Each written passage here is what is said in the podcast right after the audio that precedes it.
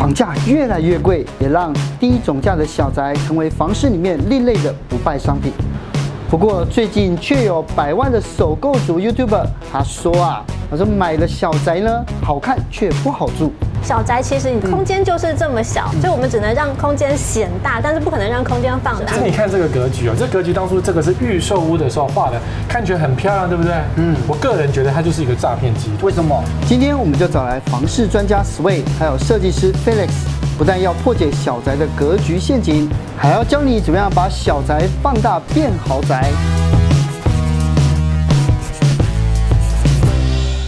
最近呢、啊，我在民生东路啊，看到一个很可爱的房子，可爱，对，它是名设计师设计的，然后就在那个民生东路的树海里面，那然后重点呢是。它的呃房子其实很小，就十八平。它最大的，我看到就十八平。所以公司比扣一扣，大概只剩十平吧。对，然后呢，每一个房子都是扁的哦，每个房间都是扁，它是长方形。所以是阿扁屋。对，有也许，而且它不是，它是从一到大概六层到七层楼左右吧。对，然后后来我就问附近的人，他们跟我讲说，我不会买这个房子，因为它也不好卖。嗯。我说，但是呢。最近很奇怪，最近呢，很多人去问要买那个房子，所以小宅的市场真的红了耶。所以呢我播到一个数据，也就是二十五平以下这样算小宅嘛？你看近十年以来，它的交易比重成长快要一倍，你觉得为什么会忽然有这个跳跃的交易比？那当然啦，因为现在房价越来越高了，对呀、啊，买不起嘛，就不敢升嘛。所以呢，不改善，本来想可以买大三房，就变成就是买小二房而已啊。嗯，但是我觉得小宅到底多少平以下叫小宅？你自己怎么定义？大概就是十五平以下的，十五平以下。可是现在新的说法是说有小二、小三，还有小四宅。哎呦，就是房间都很小。哦，所以小宅十五平以下就小宅嘛，小套房嘛，是好，那是小宅，对不对？盖茶室就好了，是类。那茶室也要有冠冕堂皇的理由啊，小小的要有管理的茶室啊。对啊。然后小二房这两个房间都小小，好叫二房。那三房是哎，我们一家三口四口，小三房也叫小宅。所以最近流行是干小四房，嗯，四个房间都很小，所以。你看三代同堂，嗯，对，可是就是大家住的紧紧的，那个衣柜都小小的，嗯、就是不让你买衣服就对了。住小宅就是不让你买衣服。真的是听到这应该很开心啊，断舍离，对不对？对啊，清掉就好了。对啊，所以说第二个就是小宅好投资嘛，因为那个低总低总价，总价相对低啦，对，对对，所以买卖起来就觉得负担比较轻，就好像买卖一间大立光一样，嗯，听起来蛮奇怪，买卖一间大立光。对，那还有啊，那小宅好出租啊，因为你看上班族嘛，嗯，租个小宅。可以嘛？对，不做大房子租不起嘛，租小宅，所以它可赚房价又可以赚租金，fine。那但最后一个还有就是啊，建商只卖小宅，整个台北市也就只有小宅可以买。那刚刚十位哥讲的这个小宅的看法，你自己呢？我自己就是住小宅啊，我自己扣掉公设之后，家里只有十六平，我觉得住的很爽啊。因为扫地比较好扫啊。对啊，因为其实像国外，他们现在很流行所谓的 FIRE 运动嘛，就是呃。Financial independence, retire early，就是提早独呃财务独立，然后提早退休。嗯、那所以你要提早退休，想必就是你要先把房贷给还清啊。那所以买低总价的小宅其实是呃随着这个风潮而来啊。是，所以你觉得就小宅它本来就是可以蔚为风尚这样子？对。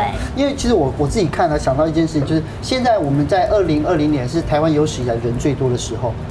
大家都在这，大家都在这边呢、啊，都没有，对对对。然后出国工作的、念书的都回来了，而且呢，为什么？因为大家回来就发现他没有落脚的地方，对，所以他们就开始买房子。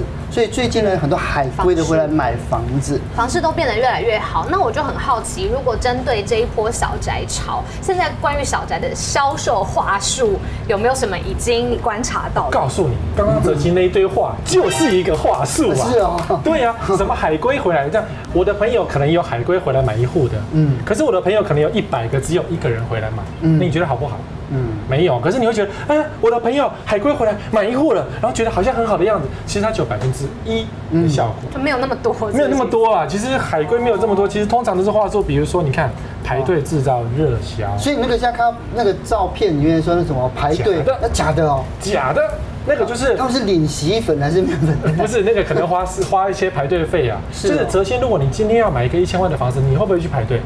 不会啊，为什么要排队？对啊，你看吧，所以那些人是都是要买一千万的房子，他们买红单吗？会不会？不是那些人就是看看不是，那是就是排，就是找专门排队的人去排一下队，然后拍个照，上网行销说你看排队了。是。然后呢，就是好，你要买的话，只好跟这些人排队了。然后我们这边有红单的服务哦。哦。那不就是我今天在。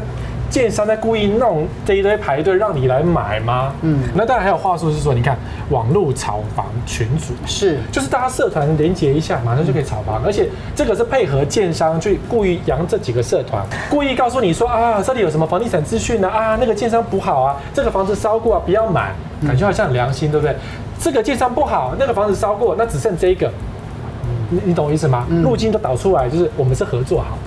对，所以就是你不要买这个，不要买这个，可是你去买这个，是。对，所以是这样子套出一个呃，经销，没错。好了，还有一个是十万块交易这种低自备的，十万块掏一掏，大家都有去买个房子不行吗？是。但最近还有一个是零万，就是一毛钱都不用就可以买房子。对，好，然后吸引消费者去买，因为这个十万块是打广告的，嗯，所以打完广告之后就吸引一些没有钱的穷人去买，然后买下去之后呢，就是做违规的假合约，或者是做高额的信贷。我们之前讨论过，对对，所以这个是目前的销售花招，还有一个就是。样品屋的魔鬼细节，你知道，就是正常的房子啊，正常的关都招招数都用过了，嗯，最后就是用一个超大的样品屋，这明明就是一个超小房子，对啊，可是它高度却非常的高，宽度非常的宽，让你就觉得哦，这个房子根本豪宅一样，好像我只要花一点点钱就可以买到超大的房子。那这种房子是预售比较可能，预售。预售嘛，对，所以就后来当你尺寸一量，通通都是诈骗。它的长宽高通通都已经放大。可是如果说他在样品屋看到是这样子的时候，他应该在期合约上，他应该会动一些手脚吧？呃，他合约就直接跟你讲说，啊，样品屋是装饰用哦，不列入合约考量哦。哦，你签名啊，同意。这句话很重要。对，你只要同意签下去了，你拿拿去打官司都没用。哦，哎，而且他会趁粗体字哦，在合约书写个粗体字，强调说。样品屋就是样品，跟实体不一样。我已经告诉你了，嗯，我没有欺骗你。是，因为大家不会看啊，因为我们很少会看那个，就是那哎，信用卡也好，先生你请签名，手机签，手机绑约也是啊，我都不会看。十五页有没有？你会看吗？菲斯，你会看吗？房屋的我一定是从头看到尾，每一个字都看。是，所以你们都会看，我都会看，都会看哈。对，因为最近不是有那个网红，就是 YouTuber，他是说买了小宅，然后抱怨难住，超难住吗？对，你自己是小宅的这个住，你就住在小宅。对，我是本来里面本来是四十六平，后来变成十六平。哇，那这个差别有点大。你从你的经验来说，如果真的是我第一次，我第一次买这种小宅，我到底应该要特别注意的地雷区是什么？我觉得第一个就是独立生活经验它不够，因为大部分的租屋族他们其实本来都过得比较将就的生活，因为可能房东说这里不能钉东西，那里不能漆油漆，然后你也不能做任何固定的装修，所以多半都是过得比较将就的生活。但是你知道，人只要一买房子，通常就会转性，就失心疯了。对，他就开始这个地盘是我的，我会开始买大量的东西，然后想要做这个做那个，就是他本来的生活习惯是这样，但他一旦他买了房子，他变成另外一个人，所以通常你。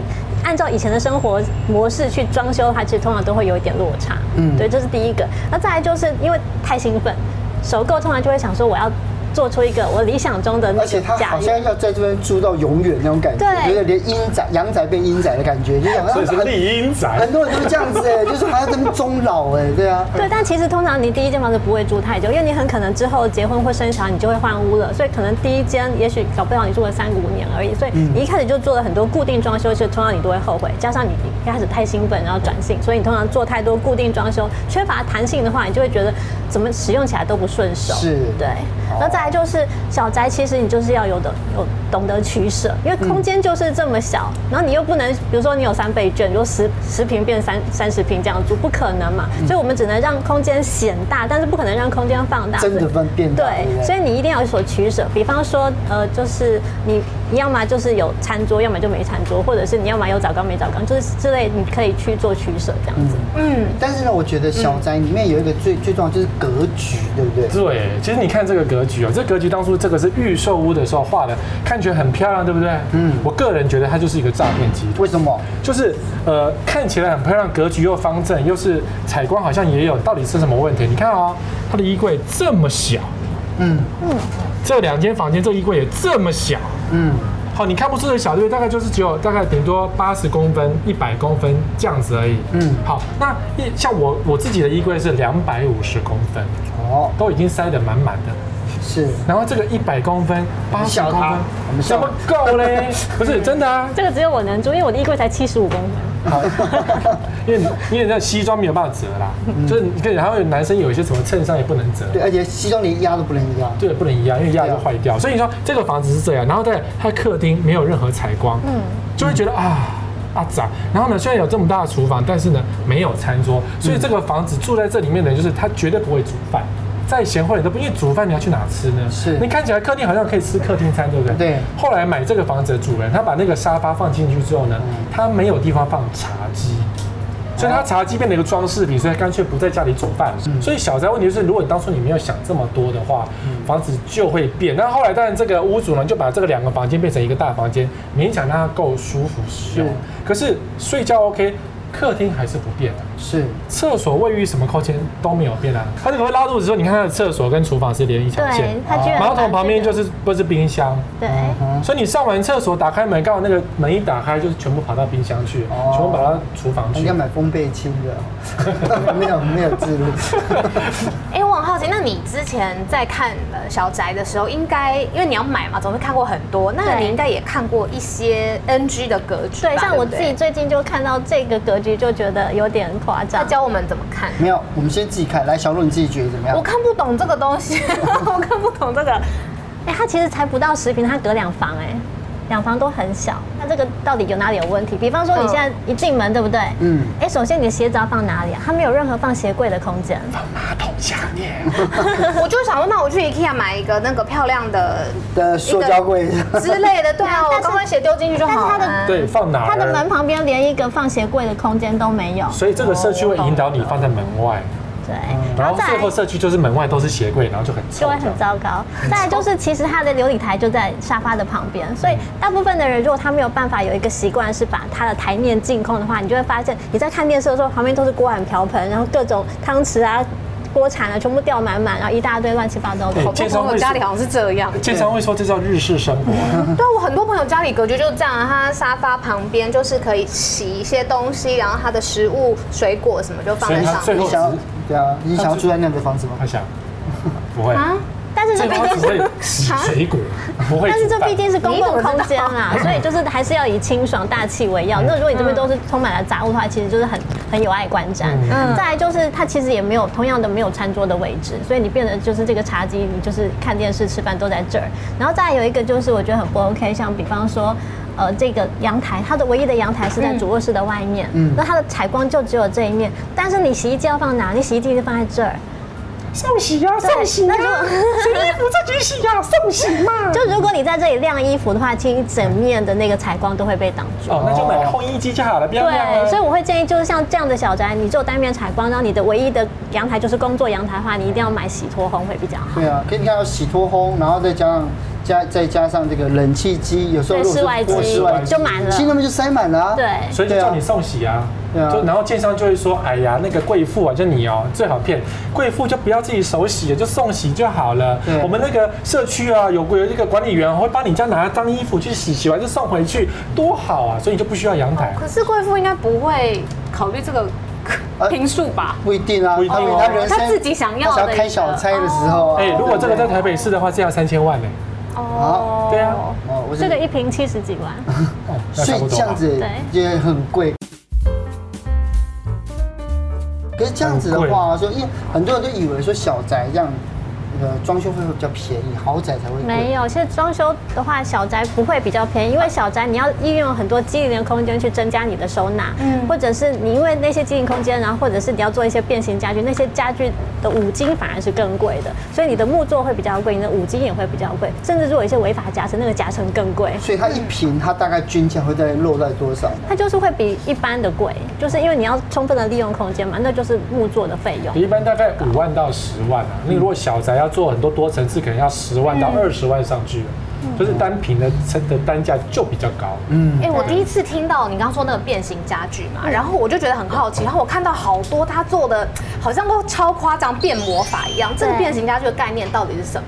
就是要省空间啊，所以我就一物多用。比如说我现在看起来是个沙发，我翻下来变成一个床，就类似这样的。有没有什么例子？然后再翻过去就变男朋友。这么好？等一下，为什么是男朋友？为什么？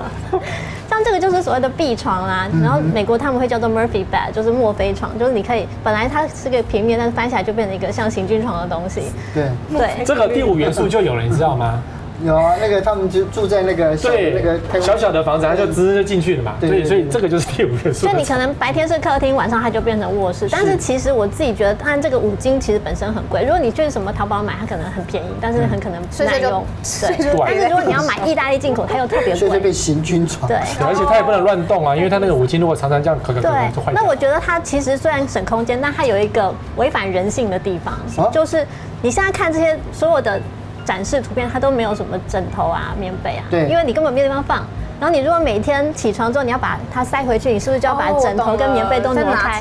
但是你自己看这个装修根本没有放棉被跟枕头的地方，所以要再花钱再买一个柜子啊，所以要花钱买柜子啊，你把它放在上面吗？对，所以如果真的没有地方放的话，好好的，这看起来很小。所以实际上啊，我我发现实际上有用这些床的人，他就多半就是翻下来之后，他就不会再翻回去了，因为其实根本就在那儿。对，他就一直都在那，他等于就是个固定物。你的意思是变形家具优点，他们是看起来好像可以节省空间，那其实是你用起来根本也没有，是不是？应该说它本身是节省空间，但是因为人的惰性，你翻下来你就懒得再翻回去了，所以你本来的那个目的并没有达到。嗯，哦，那还有其他的，对不对？还有就是最近还蛮流行这种，就是 Y 字型的，就是可以把衣柜拉下来。我自己不喜欢。为什么？减量就好了，还不要何必要多做这个？哎，减量就是买衣服吧，小妹你要买衣服吧。但你自己看哦，像这种衣架，对不对？它一样的，就是。这种东西其实淘宝上五百多块就有，但是你意大利可能要五千多块，它这价差砸十倍，所以那个好不好用、滑顺度就会差很多。再来就是，如果你上面只能挂这么几件衣服，你有必要多花那个这么贵的五金去挂那几件吗？有有，那是 IG 要用的，这样拉下来，咦，拍照回去讲，对对。再来就是。这个就是常常会见到的转角，因为像现在很多小家，它的那个厨房它是 L 型的，所以那个转角一定会有一个想要就是充分利用嘛。然后大部分的厨具商或者是建商可能会就在那边安排一个转角小怪物，这个叫转角小怪物，就是拉出来之后它就是可以做一个置物。但是因为这个五金其实很吃空间，因为它会内缩，所以你实际上能够放的东西也不多。所以这个东西你花那个钱，然后装的东西又不多，然后又不难不好取用的话，其实我觉得倒没有那个必要性。是，所以它很贵。就对了，也没有很贵，但是其实它的 CP 值没有那么高，柜子还要贵了。对，可是它有个好处，可以收藏那个你从国外带来很挡坏坏那种拉什么的锅子。哦，那个拉什么的锅子买起来每个人都有一个，可是根本就不会拿用。拉库西没关系，那个是练背利用的。对啊，然后就最后就收到最里面有没有？然后就说哎，我家有一颗来拍照用的。哦，哎，我从刚听到现在，我觉得你自己好像对收纳很有一套。哎，既然刚才的都是你觉得好像有点没有那么好用的，那你可不可以教我们几招高 CP 值的收纳？高 CP 值的收纳术啊，我真的要讲，因为我是断舍离挂人，所以麻烦先请杂物。因为小宅就是小宅，你真的要用空间来限制数量，你装不了那么多，也就是。光是搬进去小宅这些，你可能要先清一波，先断一波这样子。嗯、再来就是，其实有一些装修方面是可以利用的，比方说呃柜体隔间，像我们一一面墙啊，就是如果你是轻隔间，可能十公分厚，对不对？但如果你是砖墙，也许有十二公分厚。但是如果你把这个墙拿掉，直接做成柜子来隔间，那是不是就省了那个至少十到十二公分的那个？的的空间，空间对，比方说你今天面客厅是电视柜，面房间那边是衣柜，那你直接做个两面柜当做隔间来隔断，那这样子你就省了十二公分的空间可以多利用。是，嗯，哦，对，然后再来就是说还有双面柜，嗯，哎，是什么意思？双面柜其实我们有一个例子在这里，就是像很多小宅，它是小到不行，那个床放进去，这这面墙大概就满了。那所以有时候如果你没有办法做，那个窗下那是床，呃，就是床架，是卧榻，就是很，这不是，这是床垫，这是床，床架。你们这些豪宅都说卧榻啦，其实小宅这个就是主卧室，这个就是床了啦。这就是主卧室。一些房子里面是这样的设计，让这边可以休息一下，看个书什么。对，可是，在很多小宅中，这就是主卧室的大小，对，没有休息空间，就这样了。那这边是什么？就是你可能连走道。的空间都没有，它只是门而已。那边是扫地机器，没有了，是墙壁。他只把墙壁拿掉而已。小宅就这么小。小宅如果就这么小，你的床只能卡在这个窗下的位置的话，不能换床单，那你也没有可以走到的位置。哎，对啊，好好问题。就床包包着就好了。可是要怎么换呢？一年以后呢？就是把床拿下来，换上去再放回去。换床包啊。我每个礼拜都洗的，你可以。所以把床单 床拿下来，顺便瘦，顺便瘦。对，你就是拆床包，然后洗一洗再装。总之就是像这样子的空间，如果他已经连走道的空间都没有的话，通常他们会利用这个部分来做衣柜。小小。那衣柜可能就是在床垫的上方是对开的门，但从侧面就是可以。拉一层双面，对，它变得每一个空间都充分利用。枕头就有位置了哈。对，有，我这里换上去的。这里是是枕头有没有？你也可以买那个床。对，这个还是比那个壁床好用啊。嗯，对。你想到你就是下班都累要死，你要先回家把床这样搬下来就会很累。还有最后一个是再就是架高地板，很多人会想要做架高地板，但是收纳地板。对，但是我超级不推，我个人非常不推，因为很多人会在家里弄一个，比如说呃多功能房，它可能变成是合适，然后合适就地板底下机关重重，可以上线，然后塞很多东西。嗯。问题是你的。合适不可能箱，对，就是还有一些什么过季的衣服啊，然后电器什么就通通塞在地板下面。但是只要你在上面放的合适的桌椅，然后你开始堆一些小孩的玩具，各式各样的，你就掀不起来了。那一旦掀不起来，底下的东西就像坟场一样，通通都埋在那边。我们一个环岛的朋友，他家他家就有一个这个东西，是打开都是酒哦，所以他觉得哦好棒。可是我说你知道哪一个吗？他说我忘记，是现在。对。你在你自己的实物经验上面有没有发现，其实是透过这种装修书，可以让整个空间的利用感更高的？对，就是说要让空间显大的话，大部分人会想要用镜子用干嘛？但是我很讨厌那种反射性的东西，所以我通常 对那个会会吓到人。鬼影幢幢的，鬼影幢幢，鬼影。半夜起来看到一个人在你面前，你不会怕吗？而且没化妆哎，呃，没有化妆的我，笑死。就我自己会比较喜欢利用颜色啦，像这个是其实是没有去过他家，对我们这是我家小宅嘛，其实美，其实很小，但是假设你看啊，如果全部的墙面都是白色的话，它其实看起来很很呆。但是如果你让这些地方有一些跳色，然后是用深色的话，哦，对，看起来景深会比较深。明白，对。罗斯科的画，哦，对我很爱它。对，有辽阔感，是不是？对，所以你空虚、辽阔的感觉，因为很大嘛，这样。就是利用一些深色来做景深，然后再来就是你的地板其实也可以跳过。比方说，假设你今天呃室内那个抛光砖可能是六十乘六十，你可以比如说铺八十乘八十或一百乘一百，它会有比较大气放大的作用。或者是很贵耶。对啊，是钱嘛。然后再来就是地板的部分啊，也也没有太多啊，但料钱要差一倍，但是工钱反而还比较省一点。工钱是一样嘛，料钱要差一倍啊。哦，对啊，就八十八十一百，哇，超大的。对，那再来就是地板，其实很多木木那个超耐磨地板，它其实一条大概就宽度十几公分，但市市面上有二十几公分宽的，更贵。对，更贵。如果你可以把那个地板变宽的话，其实看起来空间也能够放大，就是让地面上的线条尽量减少，看起来会比较大。再来就是还有就是你的柜体不要做到满。假设我今天整面都是柜子，你会看起来觉得很局促。但是如果这边只做部分，然后这边做挑空，或者是上面是空的，那看起来就会大气一点点。其实这有一个那个诈骗的一个深度感。嗯，就是你看那个电视底下还有电视柜，感觉就有空间在里面，可事实上是没有空间。其实四十公分啊。对，就是很浅，可是你会远看觉得哎呀很大，你跟它哦很大，就感觉是大的感觉，可事实上是不大。就感觉这边还好多。对啊，很多，可是其实就是没有很大。对。对。好，现在如果还是有人情非得已一定要买小宅的话，有没有什么样的建议？好，建议最重要的第一个叫做方位比景观重要，是选对方位才能够开窗过生活。因为 Fix 用花钱去解决这些事情，比如说电磁壁炉啦，让它变深啊，然后不要买东西呀。哦。对啊，我觉得有一点点难度。这我有练过啊，对，要练，要练。我对，所以那如果一般没有练过的话，我觉得还是自然的开窗比较，因为像现在天气开始变冷，你如果关窗的话，你就要做全热交换器，你就要不然是天气不好要买除湿机，呃，空气清净机，什么机摆下去，对啊，又是一头一头一头一头，你的小台北住好像没有办法避免这些，无法避免。但如果说你今天选的是比较好的一个方向，比如说在台北，你选朝南的，嗯，那你就可以开窗，就不用去花钱做什么暖气机啦，因为像我家。冬天的时候，阳光是晒到房子里面哦，所以我在家里都不会觉得冷。然后夏天的时候呢，因为也是朝南嘛，阳光不会直射，所以我们家有自然风，所以我的冷气开的就比较少，是电费就比较省。哦，这个就可以省到很多钱。然后再来是说，你要留一点五倍的收纳空间。点解啊？为什么是一点五倍？因为呢，你怎么讲广东话？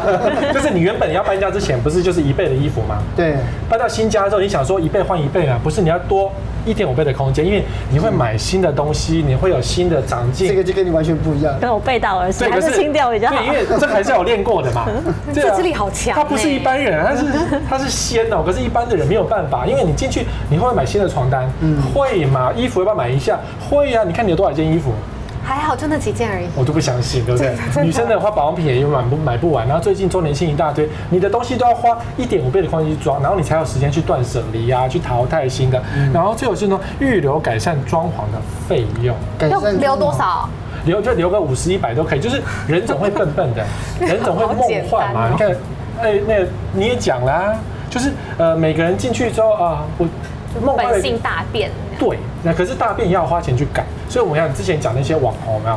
他大便之后就要把不是大便之后，就是他个性改变了之后，就比如说好那个不煮饭的网红，就要花至少二十万把他原本漂亮的厨具打掉重做。打掉冰箱也要全部丢掉，就是原本弄好好的美型的厨房，就要换成正常可以烹调的厨房，二十万要所以你总要花点钱去学一些教训，因为买小宅就是经验不足。那你不是花钱去解决，要不然就是像你一样什么都不要买，你选一个这样子。是我有买啦，我就是有进有出，有进有出这样子哦。那你呢？觉得最后面给我们大家一个建议，买小宅什么样的心态？就是你是人去适应环境，不是环境适应人，所以一旦你要入住小宅，你就要有住小宅的心态，然后你要把东西给断舍离掉。再来就是你装修的时候不要想要一次到位，先把天地壁那个舞台做好，然后用活动家具去装点，然后慢慢的熟悉自己的生活模新的生活模式之后，在下一次换物的时候再来大做特做都来得及。是，哦、这好实用。可是也很难呢、啊。嗯，好啦，就不管这样，不管了，好，还是可以的，还是可以的，对啊，好，那下次我们再一起去看小宅，这样。好。